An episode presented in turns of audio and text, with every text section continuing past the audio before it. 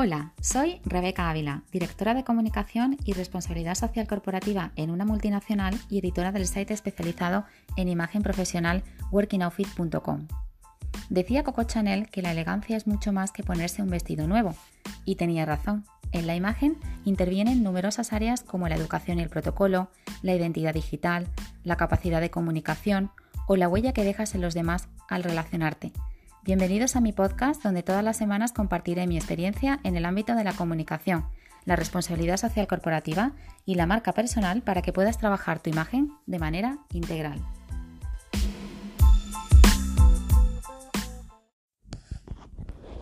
Capítulo 17. El estilo personal.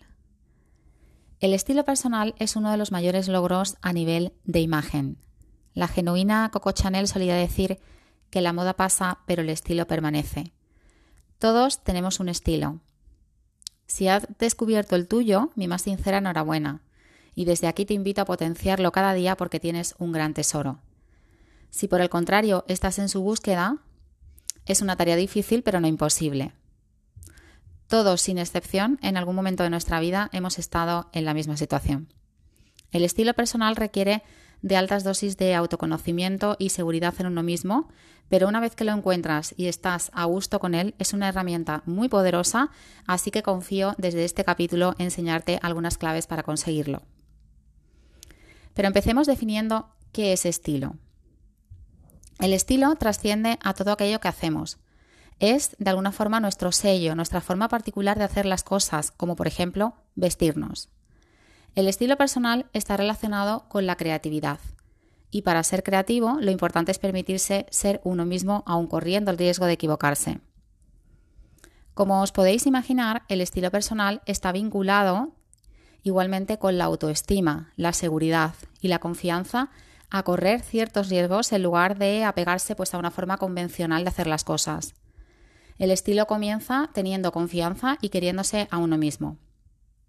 En el caso, por ejemplo, de las mujeres más atractivas, si nos fijamos, lo son en gran parte por su autoconfianza y por desarrollar su creatividad sin miedo a ser diferentes o a vestirse como su interior les dicta. Es la creatividad la que nos permite afirmarnos como personas únicas. En definitiva, el estilo personal es el reflejo de la persona, por eso es único.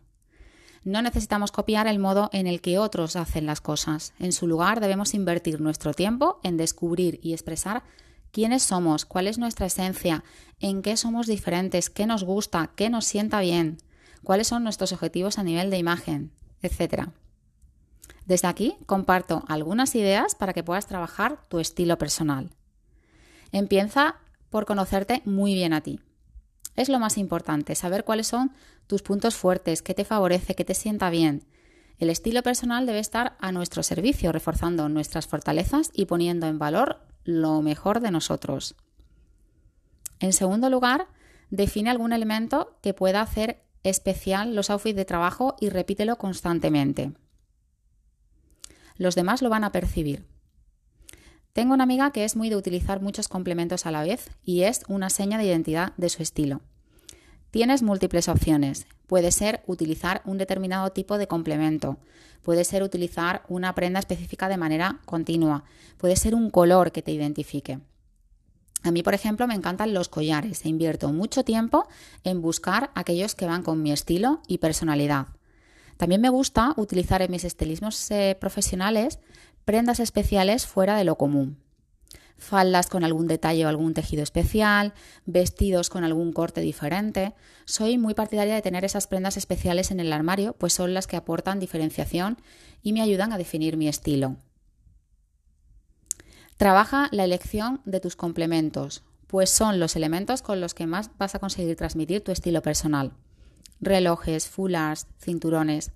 En un contexto profesional donde apenas hay diferencias en lo que a estilismo se refiere, los complementos son la clave para diferenciarse.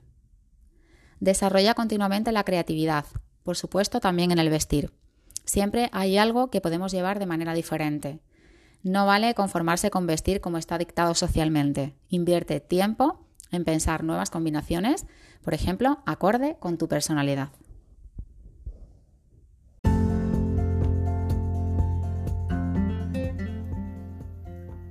Muchas gracias por escucharme. Si te ha gustado este capítulo y no quieres perderte ningún otro, te recomiendo que te suscribas en cualquiera de las aplicaciones de reproducción de podcast que existen actualmente en el mercado. Es tan sencillo como buscar el podcast de Rebeca Ávila y darle a suscribir. Asimismo, te recuerdo que en workingoutfit.com encontrarás toda la información de este capítulo ampliada con visuales, con vídeos, etc.